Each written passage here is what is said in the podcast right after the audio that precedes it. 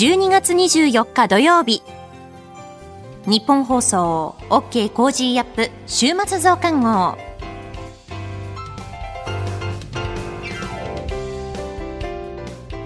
ニッポン放送アナウンサーの新行市佳です。OK コージーアップ週末増刊号。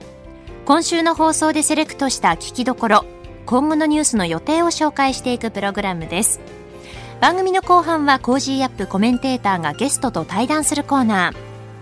今月はジャーナリストの峯村健司さんと麗澤大学特別教授の高橋史朗さんです。今週もお付き合いください。さて今週取り上げたニュースを振り返っていきましょう。安全保障関連3文書政府が閣議決定。毎日新聞世論調査岸田内閣の支持率25%経済安保の特定重要物資に半導体など11分野を閣議決定。中国とロシア、東シナ海で合同軍事演習を実施へ。日銀の金融政策決定会合での長期金利の上限を0.5%程度引き上げ。ウクライナのゼレンスキー大統領が訪米、バイデン大統領と首脳会談。2023年度予算案最終調整閣議決定へ。原発活用へ基本方針を大転換。こういったニュースを取り上げました。それでは今週の聞きどころです。12月22日木曜日に飯田康之さんと小泉優さんに解説していただいたウクライナのゼレンスキー大統領が訪米、バイデン大統領と首脳会談というニュース。ゼレンスキー大統領に焦点を当てて解説していただきました。それでは今週のプレイバックウクライナのゼレンスキー大統領が訪米、バイデン大統領と首脳会談。ウクライナのゼレンスキー大統領が現地21日、アメリカの首都ワシントンを訪問し、バイデン大統領と首脳会談を行いました。ロシアによる軍事侵攻が始まって以降、ゼレンスキー大統領が海外を訪れるのは初めてで、バイデン大統領は迎撃ミサイルパトリオットの供与を含むおよそ18億5000万ドル日本円にしておよそ2440億円規模の新たな軍事支援を発表するとしておりますえー、ゼレンスキー氏はアメリカの支援に謝意を表明ということ、そして、えー、バイデン氏側はあこの軍事支援を伝達をしたと、えー、いうことのようであります。小泉さん、これ昨日のこの朝方に速報が入ってきて、うん、もう急転直下みたいな感じでしたけれども、どうなんなりました、いや私もちょっとびっくりしましたね。というのは、まあ、あのさっきお話にあったように、はい、あのゼレンスキー、この戦争が始まってから一回も国を離れていなかったんですけど、まあ、今回、海外に出たっていうのも、あいよいよ出るんだって感じではありましたし、この直前にですね、あの、バフムトっていう激戦地の街を訪れて、そこでこう兵士たちを激励してるんですよね。なので、あの、こうバフムトまで行ったんだな、前線まで行って相変わらず度胸があるね、みたいな話をしていたら、今度はいきなりアメリカ行くっていうので、まあ、ものすごい機動力ですよね。ということもあって、こう、やっぱりなかなかゼレンスキーの動きは読めないなっていう感じはしますけども、はいただやはりここでアメリカ行っとかないといけなかったんだろうと思うんですね。うん、でいくつか私が考える理由はあって、はい、一つは今回あの秋のアメリカ中間選挙で共和党勝ちましたから、あ下院をそうなんですよね。はい、ですからやっぱこれ以上ウクライナ支援この規模で続けるんですかっていう声は必ず強まるのは明らかなので、うん、まあそれに対して、まあ来年からその今の議会のメンバーが入れ替わる前に行ってきて、引き続きお願いしますよってことを、まあ、まずは念押ししてきたってことだと思います。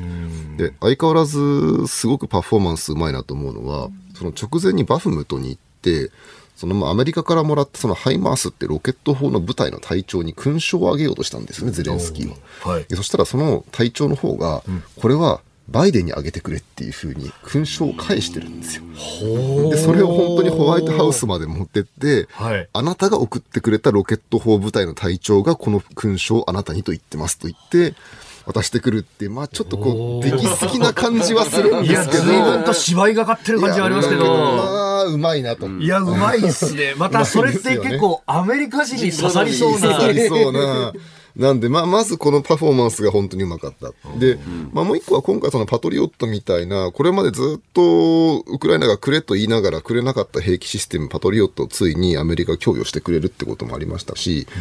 うん、あの、これからやっぱりこの冬にかけてロシア軍の大きな攻勢って予測されるわけですよね。はい、ますます、あの、より大規模な軍事支援っていうのが求められるので、まあ、今回そのパトリオットとか、あの、いくつか従来から供与している兵器の延長継続、あの、延長供与ってことだったんですけど、多分実際にはもっと他にいろんなものをくれみたいな、そういう話もするんじゃないのかなと思っていますね。今回あの、ゼレンスキー大統領、ウクライナからアメリカに、うん、アメリカの政府専用機でそうなんですよ。行ったってことはもう、完全にもうアメリカが、まあ、お迎えしたっていうことなのかと思うんですけど、これって前例があることなんですかね。どうでしょうね。あの、ゼレンスキー大統領は2021年とかにも訪米しているんですけれども。ああ、このウクライナへのロシアの侵略が起こる前ってことですか？そうですね。でその際は、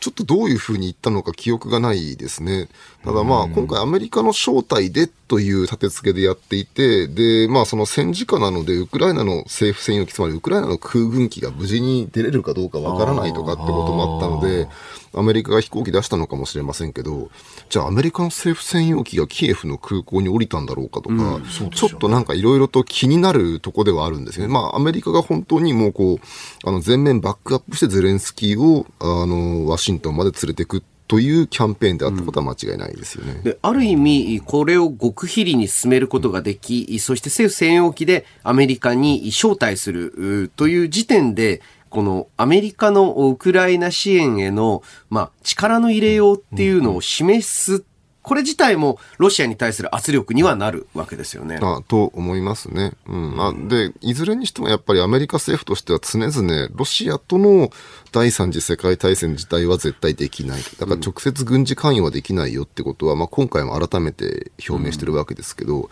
まあそれ以外のその政治面、経済面、あとはその武器を送るみたいな、あのソフトから反ハードぐらいの支援は、まあかなり、うん手厚くやってるという印象ですよね。直接介入以外ならば、うん、ほぼ何でもやる。っていうことですよね。うん、これね、政府専用機出すってなったら当然援護も必要で、うん、そこの部分をどこの国の戦闘機がやったのかとかね。そうですね。っていうのも気になりますしね。まあ、あの、多分ですけども、キエフに飛行機が降りたか、ポーランドあたりから行ったのかはわかりませんが、あの、そこまで行ってしまえばもう NATO 加盟国なんで、まあ安全圏ですよね。ですから、まあ実はその意味でも本当にこう、アメリカの同盟国の目と鼻の先というか、目の前でやってる戦争だからっていうのはもう当然あると思いますね。はい。これ、どういう格好で来るんだろうねというのもね、ちょっと飯田さん気になってましたよね。そうですよね。えー、やはり外交の場ですから、うん、あまあ清掃と言いますか、うんはい、スーツで来るのかなと思いきや、思いきやっていうか案の定でもあるんですけれども、あの普段の、あの、まあ前線、またはあの、指揮を取ってる時の格好っていうのが、まあそれは、やりますよね。あの、カーキ色の上に、下もなんか、なんていうか、カゴパンツカゴパンツみたいなね。あの、ゼレンスキーは僕が知ってる限りで言うと、開戦の翌日からあの格好になって、以降多分一回もスーツになってないんですよね。ああ、そうそうなんですよ。だからもう、あれ、私は戦時下のリーダーであるというのをまあずっと強く打ち出してて、まあ多分戦争終わるまであの格好やめる気はないんでしょうね。でそれをまあ今回あの格好のまんまワシントンに来て、ホワイトハウスのオーバルオフィスで会談していくっていうのは、まあこれはやっぱカメラ的にも非常になんていうかこう、まあ目立つし、あの強烈なアピールにもなるんで、まあこの点でもやっぱり彼のその発信力っていうのはすごいなってとこありますよね。はい、これって何かこう、誰か指南役みたいのがいたりとかってあるんですか、うん、あのまあ、まず一つはそのゼレンスキー自体がすごくこう、優れたコメディアンでありドラマ俳優でもあったっていうところがあるんで、彼自身のセンスって当然あると思いますし、あのもう一個はですね、ゼレンスキーはクバルタル95っていう芸能プロダクションの社長でもあるんですよね。はい、で、結構この芸能プロダクションから幹部を大統領府にも連れてきてるので、はい、まあ、彼の政権チーム自体がある程度芸能プロダクション的に運営されてるという部分は、あるんだと思います。なので、ちょっと普通の政治家のセンスから出てこないような大胆な演出みたいのができるのは多分そこだと思うんですよね。なるほど。しかも、その、ただの出役じゃなくて、社長やってたってことは、ある意味、プロデューサー能力が高いってことですか、そうですね。で、もう一個はこの配るたる95のお笑いっていうのは割にこう政治風刺ドラマみたいなものを含んでいたので、まあもともと政治的な思考がある、あのー、芸能プロダクションを彼自身が運営したってことなんですよね。あの日本であのザ・ニュースペーパーってあの、はい、絶対テレビに出せないお笑い芸人さんいるじゃないですか。あのちょっとああいう感じののお笑いなんかもやっていたんですよね、配るたる95なるほど、ものまねなんかもしつつみたいな。しかし、この情報戦のね、あの、注視されるっていう中では、そこがちょうどピタッとはまった部分があるわけですかね。あの、本当にそうだと思いますね。というのはやっぱり、まあ、今回の戦争ってめちゃくちゃ古臭くて、ものすごい大軍を使って、ものすごい火力を投入して、民間人もバカバカ犠牲にしながら戦うという戦争で、ある一方、まあ、つまりこう第一次とか第二次みたいな戦争である一方、やっぱり我々はもう2022年に生きてるわけですよね。そうすると昔だったら戦争なんだから民間人が1万人10万人死ぬのは当たり前って思ってるんだけど、やっぱり今2022年の現在はもうとてもそんなことは認められないと思ってい。るし、はい兵士がその戦地で多少の略奪を働くってことが昔だったら見て見ぬふりされてたけど、もうそれは許さないぞという規範は大きく変わってるわけですよね。はい、なのでこの人々に対してこう働きかける、その戦場でこんなひどいことを敵はやってますという話をするときの効果っていうのが、100年前の戦争と比べるとバーンと上がってる。で、こういう話にも、あの、米軍なんかは80年代ぐらいから気がついていて、まあ、ある米軍の理論家が、そのうち夕方のニュースが一個機構師団と同じ力を持つようになるみたいなことを、まあ、言った人がもう80年代にはいたんですよね。で、実際今、ゼレンスキーが行使してる力っていうのは、この一個機構師団に匹敵するニュースの力、それやっぱ彼はずっとテレビ業界の人としてそのことに気がついていて、それを今その実際に国家のリーダーになった時にフルに使ってるんだと思うんですよね。やはりですね、例えばあの戦死者が、あまあ、1万人出ました、はい、というニュースと、えー、何々州何々村で、えー、10歳の少女が、えー、まあ、砲弾に巻き込まれて亡くなりました。この子はこういう子でした。どっちが強いか。後者の方が強いんですよね。で、明確にウクライナからの戦争被害の伝え方が、はい、そういった数字を出すよりも、エピソードを出してくる。で、これって、すごくテレビ的なあ報道の仕方、うん、で、やはりあの、ベトナム戦争の、まあ、の、かの有名なあの、撤退の写真であったり、やはりあの、その、一部の具体例っていうのに人間の感情が動かされるっていうのを、まあ、ある意味で言うと、その、マーケティング、コマーシャルの、まあ、教科書的なルールをしっかり守って情報発信してるなというイメージはあります。この後はこれからの1週間のニュースの予定と来週のコメンテーターをご紹介します。後半は番組コメンテーターの対談コーナーです。どうぞ最後までお楽しみください。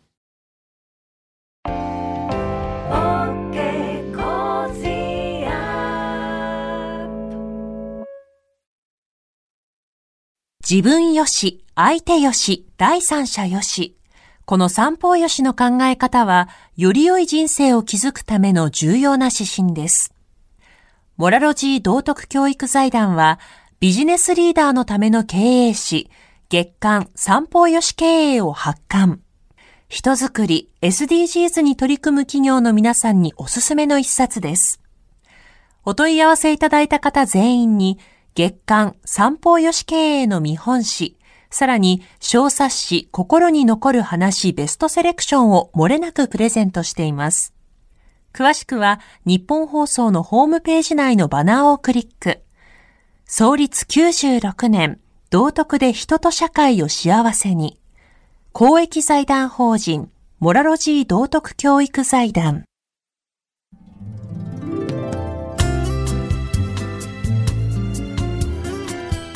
OK コージーアップ週末増刊号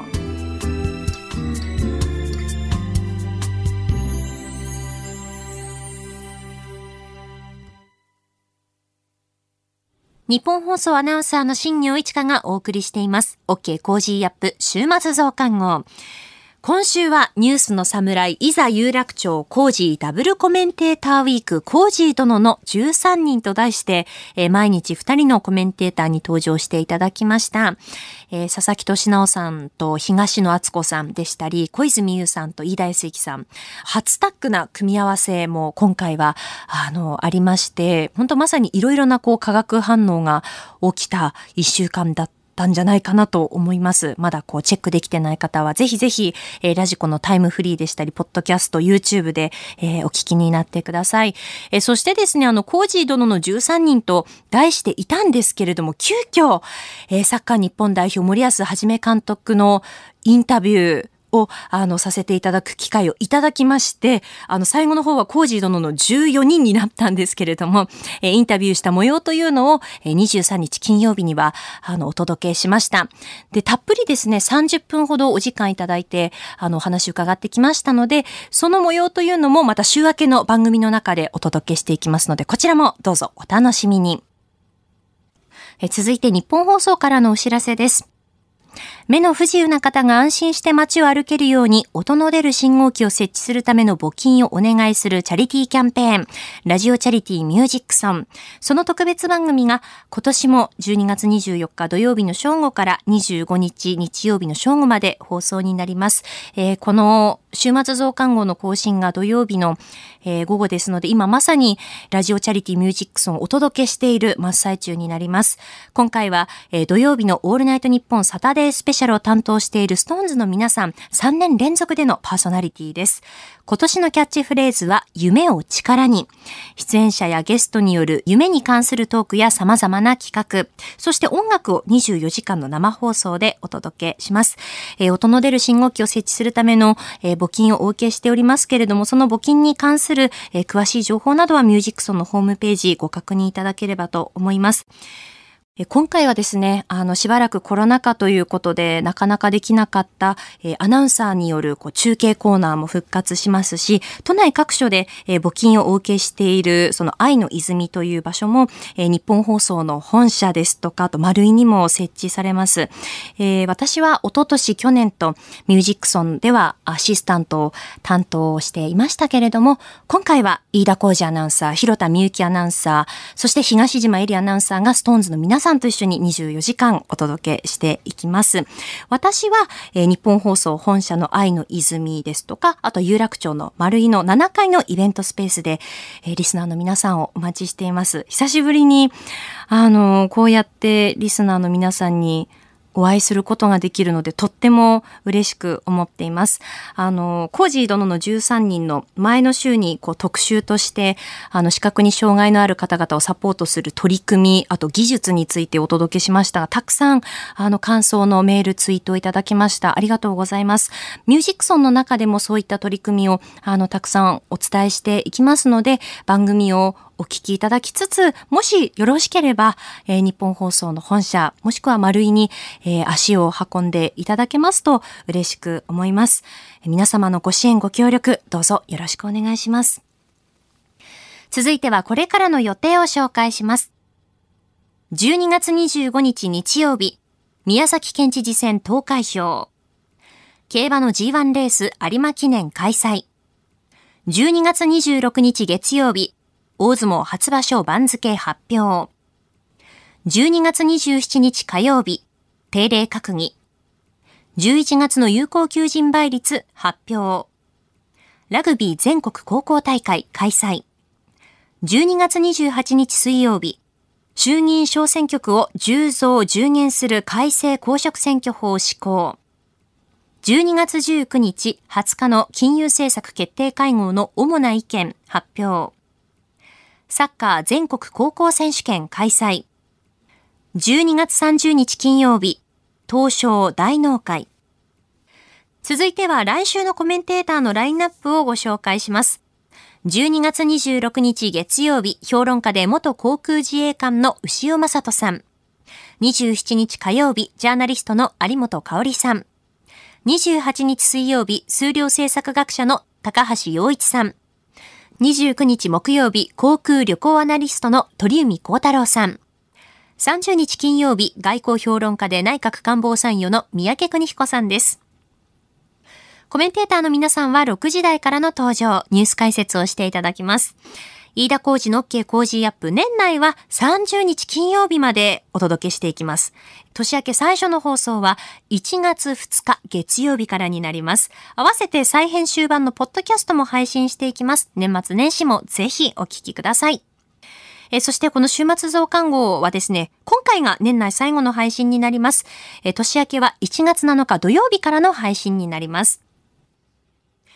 さて、この後は Cozy up コメンテーターがゲストと対談するコーナー。ジャーナリストの峯村健司さんと、麗澤大学特別教授の高橋史朗さんです。今回が最終回になります。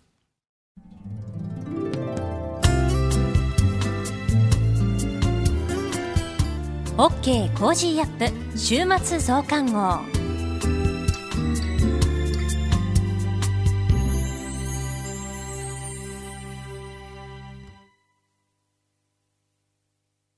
道徳って何だろう？思いやりって必要なの？その答えは道徳を考える月刊誌ニューモラルにあります。今や日本人の道徳力は世界からも大注目。さああなたも道徳を学びませんか？お問い合わせいただいた方全員に月刊ニューモラル、さらに小冊子心に残る話ベストセレクションを漏れなくプレゼントしています。月刊ニューモラルは創刊50年。日々の出来事をテーマに人間力が豊かになるエピソードが満載です。詳しくは日本放送ホームページ内のバナーをクリック。道徳で人と社会を幸せに。公益財団法人、モラロジー道徳教育財団。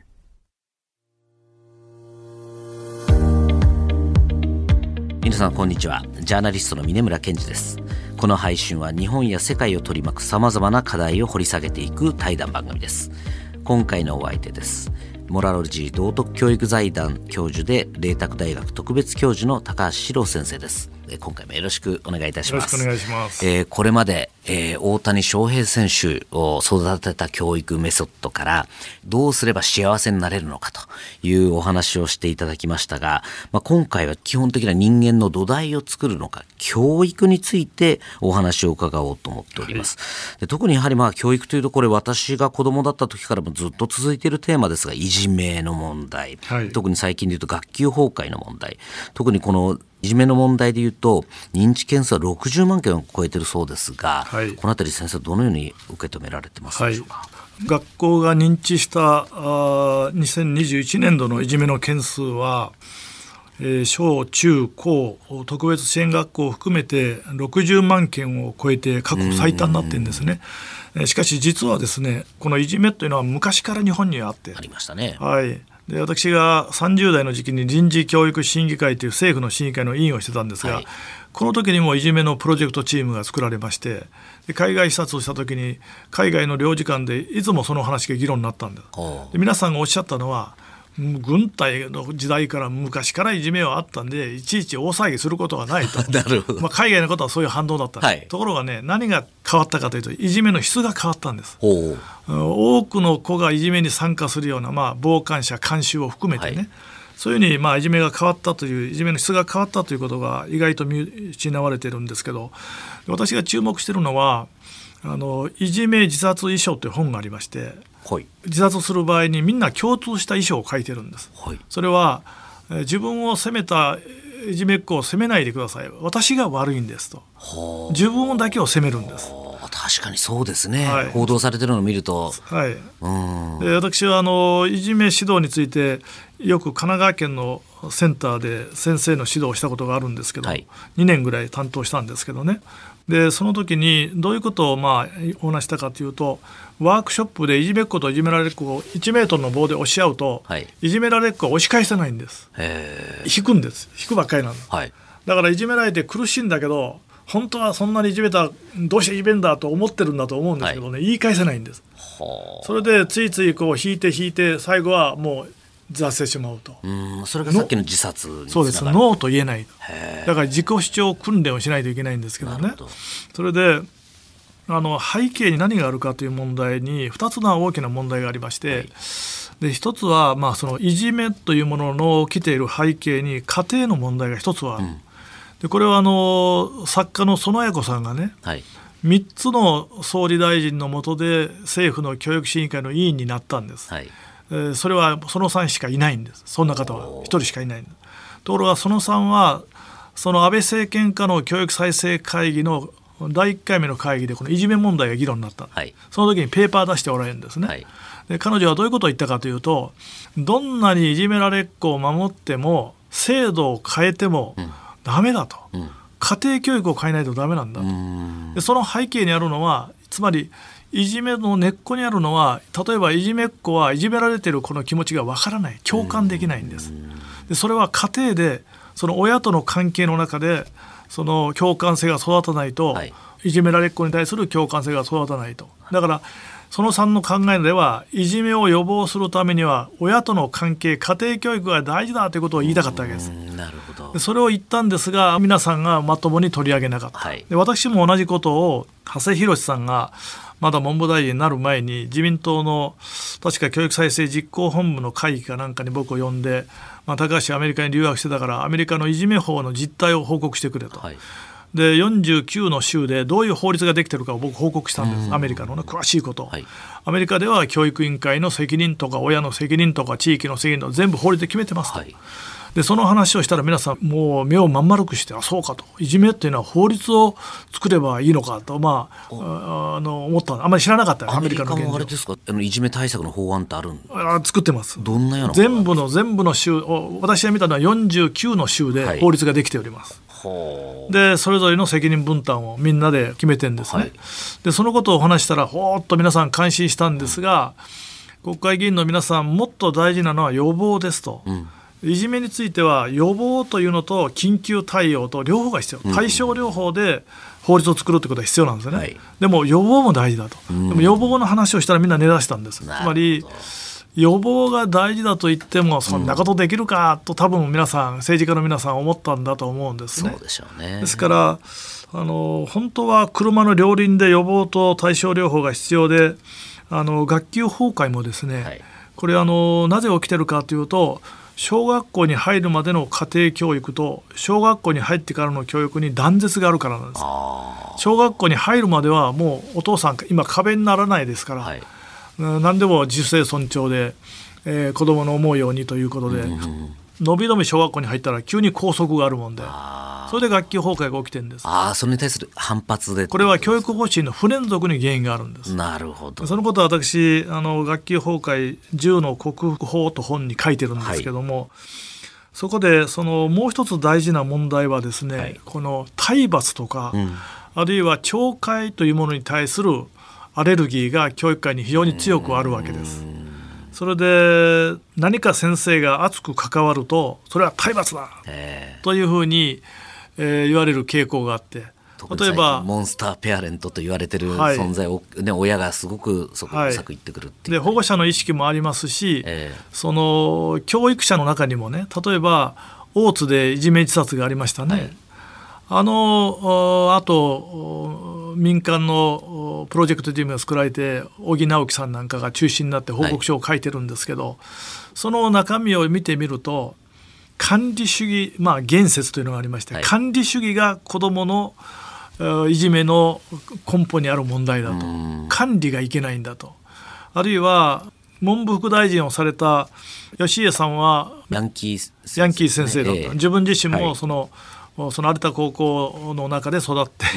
そして北西余市高校というところの子は多くの高校中退生がたくさん集まっているところなんです。そこを、まあ、あの出てそこの先生になってるんですけど吉家先生はどういうことを言ったかというといじめっ子に対しては出席停止措置が必要だと。ところがこれに対して教育会は反発したんですね。はい、それはどういう理由で反発したかというといじめっ子にも学ぶ権利があると加害者にも権利があると、はい、その出席停止というのはいじめられっ子を守る措置なわけですよね。うん。でそのいじめっ子が被害者の権利を守るために加害者を出席停止にする措置を考えたんですが、うん、いや加害者にも授業を受ける権利があると。はい。いう理屈が教育界に広がってきてそれで今キーワードはエデュハラというあまりいかないと思いますけど。 educational harassment。セクハラは分かりますよね、はい、で教育虐待。先生が熱く関わることはエデュハラだと。 educational harassment、はあ、教育的な虐待であると、はい、何が起きてるかと言いますとこれは私自身もたくさんの教師をまあ、育ててきたんですが多くの教師が言うのはですね先生も熱く関わる教師はいなくなったと、はい、生徒に例えば中学校の先生がね中学生からネクタイをつかまれて、はい、お前殴れねえんだろうと、はい、殴ったら処分だよな。と言って、まあ、挑発してくると。でそれに対してその何か熱く関わると有形力を行使するとそれは体罰だとこう言われるわけですよね。例えば私が一番尊敬する校長先生が、まあ、中学校の校長にいらっしゃって、はい、ところがその校長先生が中学校1年生の女の先生がなかなか指導しきれなかった、まあ、持て余した生徒がいて、はい、それで校長室に連れてきたんです。うん、でなかなかふてぶてしい態度を取ったんで思わず鉄拳が飛んだわけです。はい、そうすると体罰校長とこうなりまして、ええ。一気に新聞記事に載って、はあ、それで校長から都立教育研究所の方にまあ何と言います左遷されるというかそういう事態になるわけです。はいそれで私も新聞記事を見てうわーと思ってですねこれは大変だと。体罰校長じゃないよこの人はと、教育界でとても見識もある方で、あの単なるすぐ手が出てくる体育会系教師とは違うんだと。それで当時まあ古い話ですが臨時教育審議会の第一部会というところに、はい。東京都の教育長がいたんです、はい、それでその方にお話をしてこの方は本当に見識がある教育者なのにこの人をその処分をするということは教育委員会の見識に関わると言って、まあ、僕はお話した、はい、で他の教育委員にも話をしろっていうんで話をした。皆さん同じことを言いました、うん、どんなにその人があの立派な教育者であっても有形力を行使したら体罰だと、でこれはもう処分の対象だと。これが教育委員会のまあえー、常識になっているわけですね。それで例えばこういうことが問題になったんです。あのある男の子が小学校で、えー、女の子をいじめていたんです。はい、それをたまたま通りかかった先生が、えー、見てそれを、まあ、有形力を行使して排除したわけです。はい、でこれは体罰になるかどうかが裁判になったわけです。で最高裁はこれを体罰とは見なさなかった。そうですね、だからその懲戒という、まあ、懲らしめ戒めるというね、はい懲戒権というのもあるわけです。はい、何が一番問題になるかというと体罰とか懲戒というものとそれから教育的な関わりというものの関係がね、はい、まあ、混乱をしている。私は今あの高橋塾というのを作って、はい、主に小学校の先生の指導をしてるんですが塾生の中の教師がこう言ったんですね。東京都では毎年1回暴力を振るったことがあるかどうかという調査があると、はい、教師にも子供にもあると、うん、ある時卒業式に近い時に、まあ、なかなか言うことを聞かないであの暴れている子がいてそれを有形力を行使して指導したと。でこれが体罰になるとすれば、秩序が維持できないと、そういう問題が現場で起きてるわけです、ね、はいでそうするともう熱く関わらないで処分にならないで、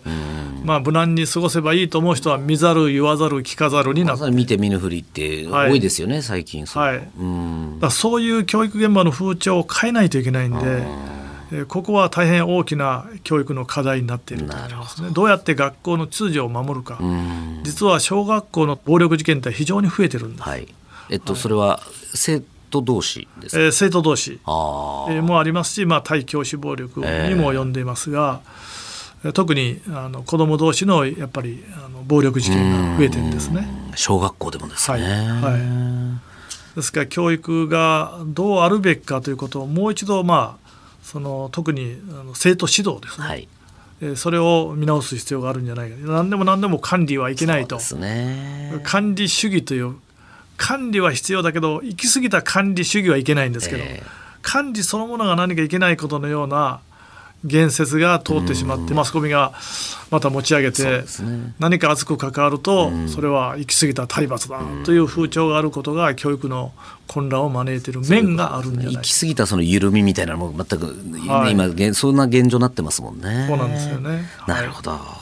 なかなかこの教育の問題って深いテーマなので、今後もですね、ぜひまた、はい、あの定期的には取り上げていきたいと思っております。はい、今月はモラロジー道徳教育財団教授で、麗澤大学特別教授の高橋史朗先生にお話を伺いました。先生どうもありがとうございました。ありがとうございました。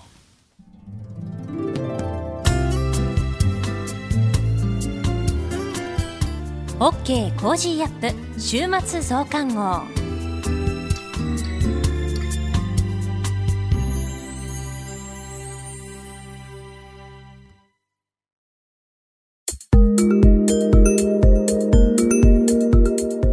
一緒に作るニュース番組ニッポン放送飯田浩二の OK コージーアップ